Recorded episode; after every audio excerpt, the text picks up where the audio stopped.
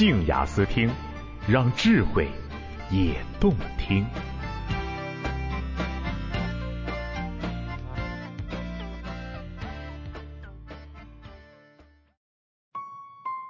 爱与性的实验报告二，花花了眼。作者小庄，朗读者梦溪。有一次深夜搭地铁末班车，同行的莫小姐是个户外爱好者，皮肤黝黑，有一双健硕的长腿和永不知疲倦的充沛精力。刚跨进车厢，就听到她惊呼一声。箭步冲上前去，和一个穿绿色休闲装的男士碰起了拳头，同时转过来招呼我：“来来来，见见我们队长。”该休闲男是他五年前待过的户外俱乐部的头儿。几分钟后，靠站即下了车，我只来得及和他寒暄了三句，事后发现连名字都没有记住。这个时候，无比奇妙的事情真正发生了。很快又上来一个格子衬衫男士，冲着莫小姐大喊了一声：“嗨，默默！”被喊之人惊愕三秒钟，再次举起了拳头和他对撞了一下，然后他表情异常复杂的对着我说：“娜娜，介绍一下，这是我的上一个队长。这个队长看上去比那个队长瘦一点也帅一点。”不到十分钟，我们到站了。挥手道别。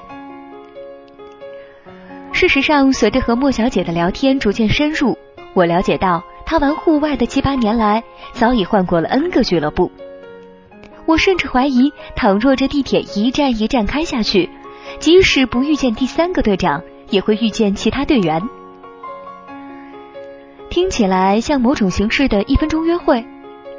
他眨巴了一下眼睛，做了个是的口型。你是一早做好打算用这种方式不停经历呢，还是真的没有遇见让自己动心的人？有遇见过不错的，可是彼此都没有给对方深度了解的机会吧？生活和变化都如此匆匆。我不由想起刚刚自我俩面前消失的休闲男和格子男，竟已经完全没有对他们说过什么或做过什么的印象了。这真是现代交际的悲哀。同样，现代爱情故事也是复杂网络下各种元素互相碰撞而发生的一种剧轴反应，纷呈万象，让尘世男女眼花缭乱，置身其间难以分辨。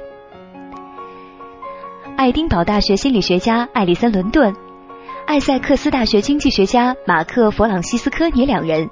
最近考察了八十四个类似一分钟约会的商业项目，涉及对象多达三千七百人以上。发现这当中颇有一些令人深思之处，比如约会的规模直接会影响择偶的质量，而且越多人参与的约会，最后达到的效果越差。据统计，在小型场次，即每人二十四个回合以下。参与者在其中会通过较深入的交谈、较细致的观察，来考量对方的外在以及内在。除了注意他或她的体态如何、长相顺不顺眼，还愿意花时间去了解对方的学历、见识和价值观。但是在那些二十四个回合以上的场次中，这些呼应几乎就荡然无存了。参与者们一律开始简单、粗暴、直接的以美貌或英俊与否来快速的判断要不要与对方进一步交往。教授们指出，显然我们在挑选另一半的时候，不会去像超市里买巧克力那么无所谓。但必须考虑一点，我们那通过进化修修补补而来的大脑，说到底还是有一个系统规定参数来限制的。在一定期限的时间里，能够保证投入的注意力只能那么多；而在太多参数变化扑面而来之时，你无法苛求它每一步骤都处理的那么漂亮。外表是最容易搞定的信息，所以非常不幸，越忙乱的状态下，我们越倾向于仅仅用它去做一些快速可行的判别，而那后果基本上并不怎么如人意。男人为什么长乳头？为什么说越想越胖？减肥为什么会这么难？为什么人会秃顶？抑郁症到底应该怎么治？包皮到底是割还是不割？生命八卦，用八卦的眼睛看生命科学，有味有趣有料，别错过。